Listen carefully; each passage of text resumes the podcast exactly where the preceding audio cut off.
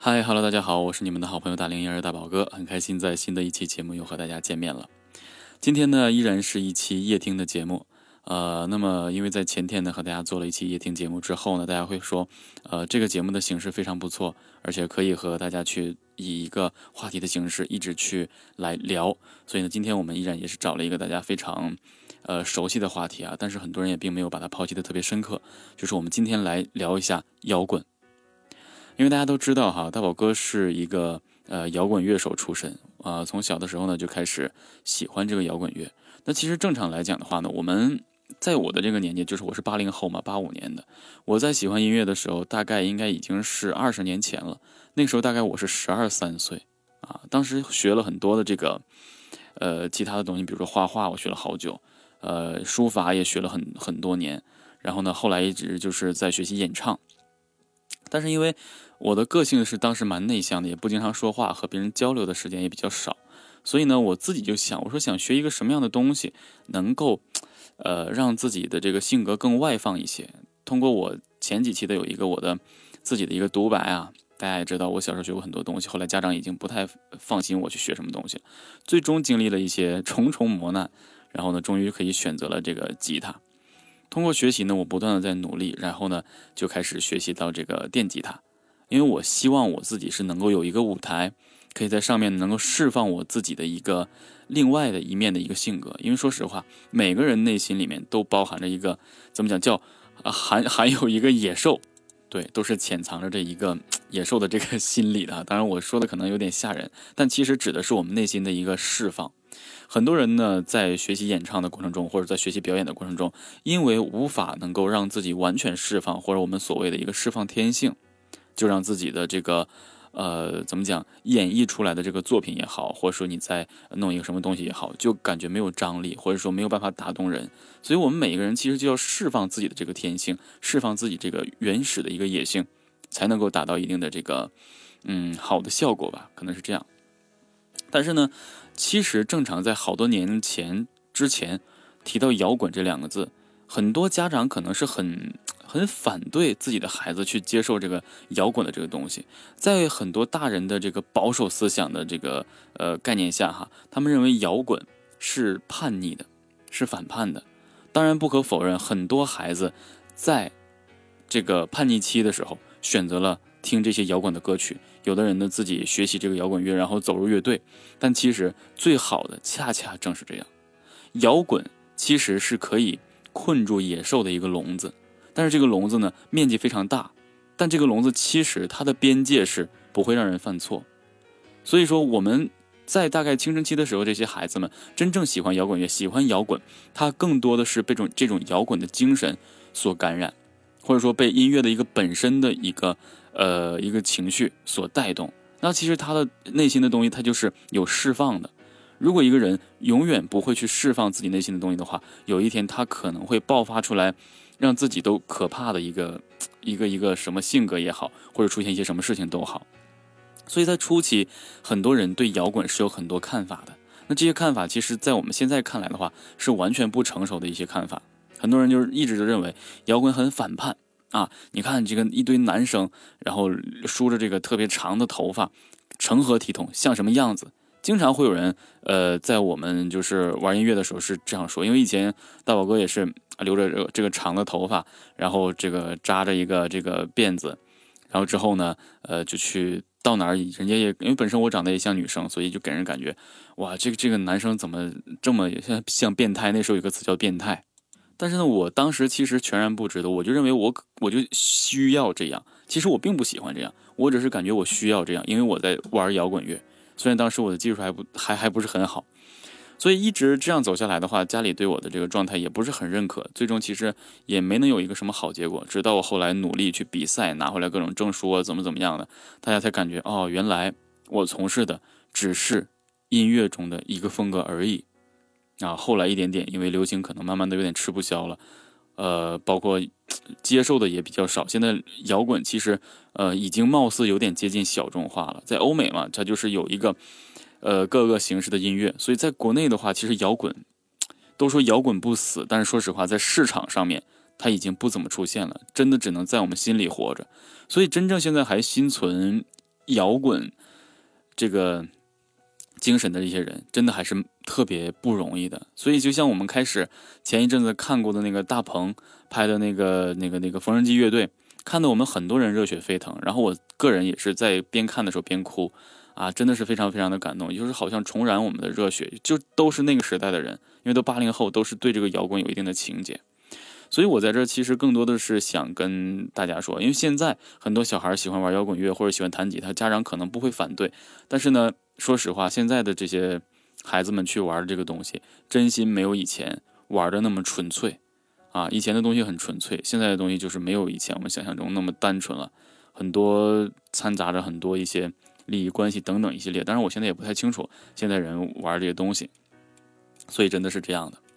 所以呢，我想跟大家说，就是一些小的这些经历哈，然后我也是希望，呃，现在的家长们可以更开放一些，让孩子们多接受这些呃西方化的西方化的这些元素，包括可以让他来了解一下，因为摇滚真的是有历史存在的啊。所以今天呢，我们既然说到摇滚，那我们就不得不去提一个人，这个人就是崔健。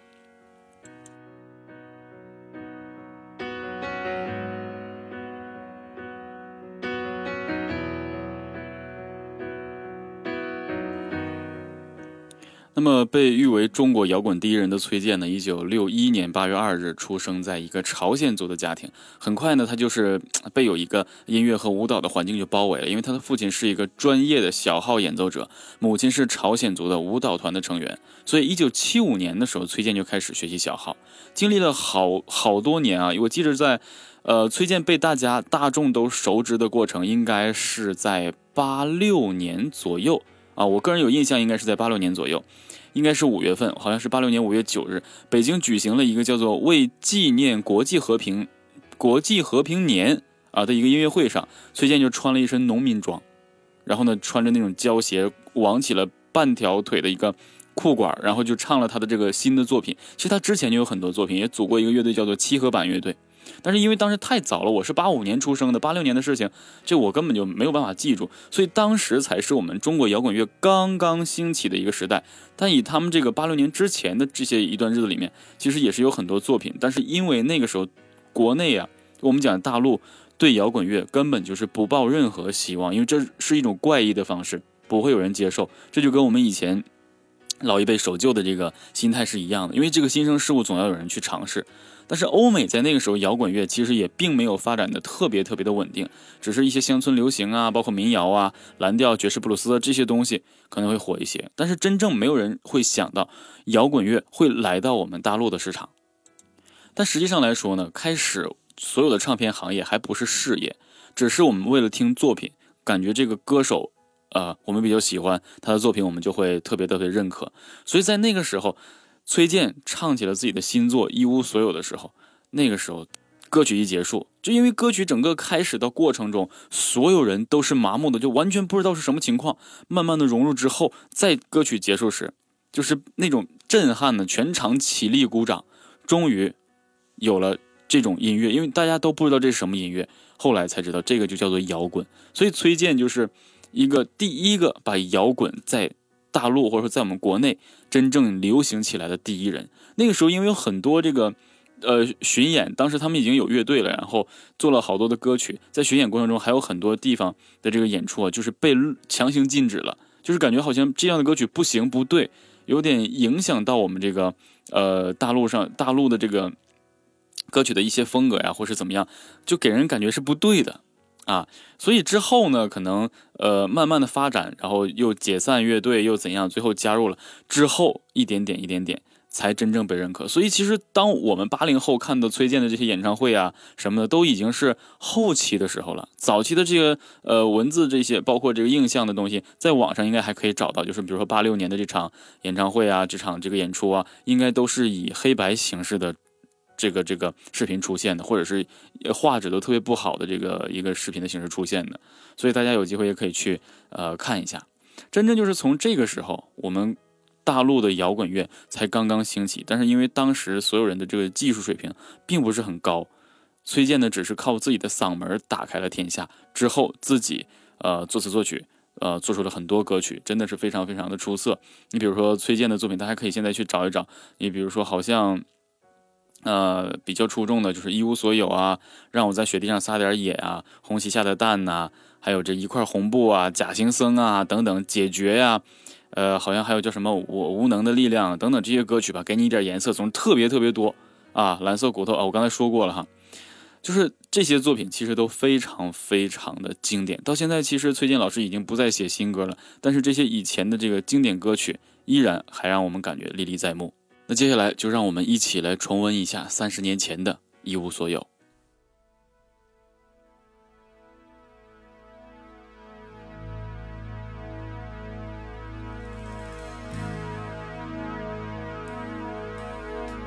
我曾经问个不休。你何时跟我走，可你却总是笑